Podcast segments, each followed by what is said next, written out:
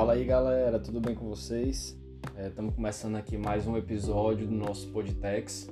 É, eu queria primeiramente pedir desculpa para vocês, né? Porque desde o, desde o episódio piloto com o professor Hugo, eu não tenho soltado aí outro episódio, faz um pouco mais de duas semanas. É, minha falta realmente, pessoal, foi mal. É, eu podia dar várias desculpas aqui para vocês porque eu não fiz isso, mas ao invés disso, eu decidi vir aqui gravar logo esse, esse episódio sobre um tema bem bacana é, que eu estava vendo recentemente, porque nesse tempo que eu não gravei, é, eu recebi muitos feedbacks, inclusive muitos feedbacks positivos. Todo mundo gostou bastante da, do, do episódio de apresentação com o professor Hugo, até porque, né, um cara assim com expertise absurda no assunto, uma das referências todo mundo gostou muito, até quem não é do direito e não entendeu algumas coisas, falou, pô, o cara falando, explicando, fica tudo mais simples e foi muito legal essa aula, né? E que vocês tiveram, porque foi um, um episódio longo, mas uma galera chegou para mim e falou, Igor, por que, que tu não faz uns episódios curtos também, pô? É bacana essa ideia. Faz tu mesmo, sem, sem convidado, sem nada, deixa os episódios mais longos para quando tu trouxer alguém, mas enquanto tu não, tu não consegue, tu não traz, é, faz uns episódios curtos sobre uns temas aí que tu acha atual no direito tributário, pra galera ficar por dentro e tal. E é exatamente isso que eu vim trazer para vocês, né? Dessa vez, um episódiozinho curto, mas sobre um tema que eu acho importantíssimo, que teve uma decisão do STF recentemente, nesse mês de maio agora, dia 14, se eu não me engano.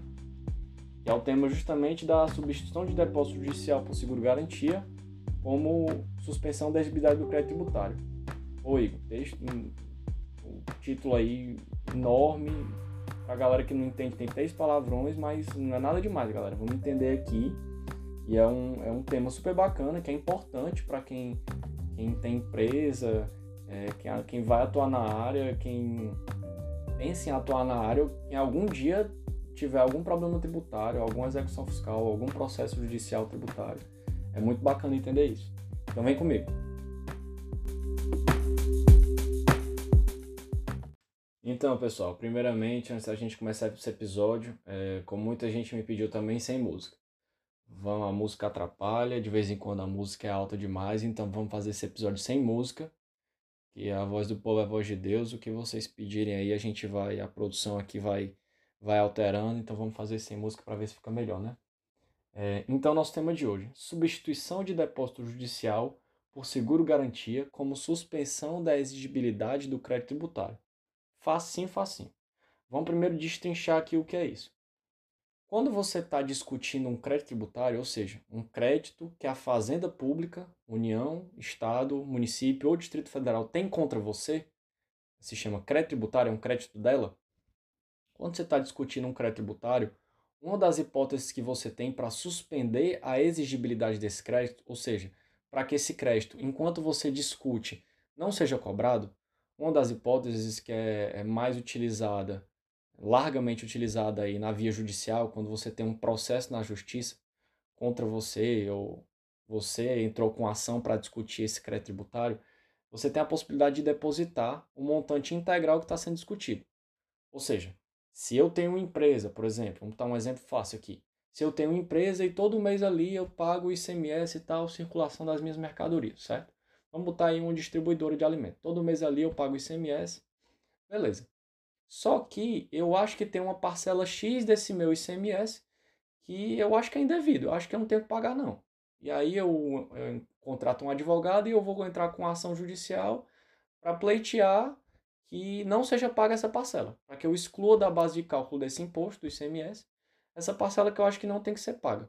No custo do processo, para eu não sofrer nenhuma cobrança dessa parcela que eu acho que é indevida, o que é que eu faço? Em vez de eu simplesmente parar de pagar, e aí o Estado ele iria realmente atrás de você é, cobrando esse crédito tributário, né?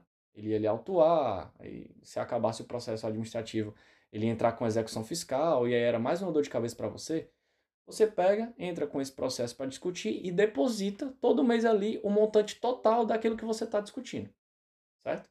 Então, essa é uma possibilidade de suspender a cobrança, ou seja, o Estado não vai poder te cobrar enquanto você estiver discutindo aquele crédito tributário. E se, eventualmente, você perder esse processo, tudo que está depositado reverte é, em renda para o Estado. Né? No caso de ICMS tributo estadual, reverte em renda para o Estado e você não tem que pagar mais nada além daquilo que você está tá depositando. Beleza. A questão é, como a gente está num, num, num, tempo de pandemia, assim, numa situação excepcional, é, aqueles contribuintes que vinham discutindo contra a Fazenda Pública, é, contra a União, Estado, município e Distrito Federal, que tinham depósitos judiciais nesses processos que está sendo discutido o crédito tributário, o que, que eles pensaram? Cara, eu tenho, eu tô sem liquidez, eu tô sem caixa, eu tô sem dinheiro para rodar, e se essa situação demorar demais, eu não vou ter como sustentar meu negócio, não vou ter como sustentar minha empresa, não vou ter como pagar meus funcionários, fornecedor. Eu preciso precisa entrar dinheiro para eu rodar meu negócio, para eu pelo menos me segurar até isso acabar, até voltar a uma possível normalidade. Então eu vou levantando ali todas as possibilidades. E uma, uma das possibilidades que o pessoal pensou foi, cara, eu tenho que substituir esse depósito por uma garantia possível aí num, num processo judicial. Ou seja, eu pego, apresento para o juiz uma garantia em substituição ao depósito judicial e eu posso levantar esse depósito e usar esse dinheiro. Está tudo depositado lá na justiça, em conta vinculada ao processo judicial. E uma das possibilidades que os contribuintes eles estão trazendo realmente é o seguro garantia. É um contrato que você faz com a seguradora, um contrato de seguro judicial, como qualquer outro seguro, você vai lá, paga um prêmio mensal e no final, se ocorrer o sinistro, ou seja, se você perder o processo, a, segura, a seguradora vai lá e indeniza né, a União, o Estado, o Distrito Federal, o município, e você normalmente não tem que pagar nada. Eu não vou nem entrar aqui no mérito, porque tem alguns contratos de seguro-garantia que tem as contragarantias, que aí a seguradora tem um direito de regresso e vai atrás do cara, do segurado, mas não é um mérito aqui.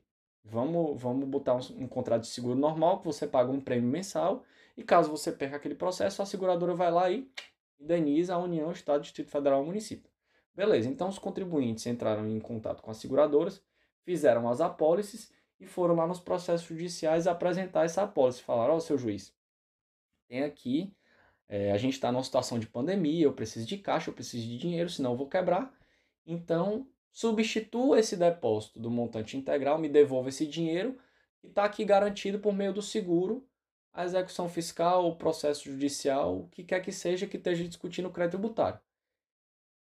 Havia alguns contribuintes que tinham conseguido realmente em primeira instância, ou seja, no juiz, ou segunda instância no tribunal, ou até no STJ, em algum caso excepcional, que não é a regra, eles estavam conseguindo realmente, por conta da pandemia, fazer essa substituição. Chegava no processo, apresentava o seguro garantia e levantava o dinheiro e podia usar esse depósito, que em alguns casos é vultuoso.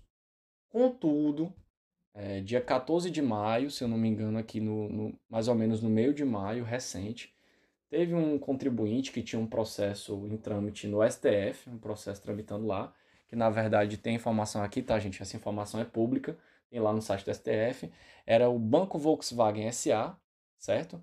É, no processo 1.239.911 de São Paulo certo? Ele chegou para o STF e falou: STF, eu tenho esse valor depositado aqui, eu quero apresentar um seguro garantia, eu quero substituir. É, tendo em vista que no, na lei do processo civil o seguro garantia se equipara ao depósito e eu estou comprovando aqui é, os pressupostos, né, os requisitos para eu levantar esse dinheiro. Porque só para vocês entenderem, para eu pedir uma, uma tutela de urgência, que é o nome que é, é dado no direito para esse pedido, né, um pedido de urgência, eu tenho que comprovar dois requisitos.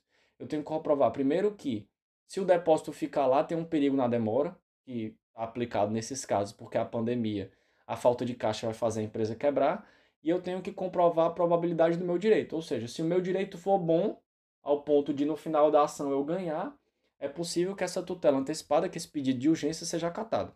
Então o contribuinte chegou lá para o juiz e falou: seu magistrado, é, eu tenho um depósito judicial e eu quero substituir por seguro garantia, porque a lei do processo civil equipara os dois, especificamente no que diz respeito à execução.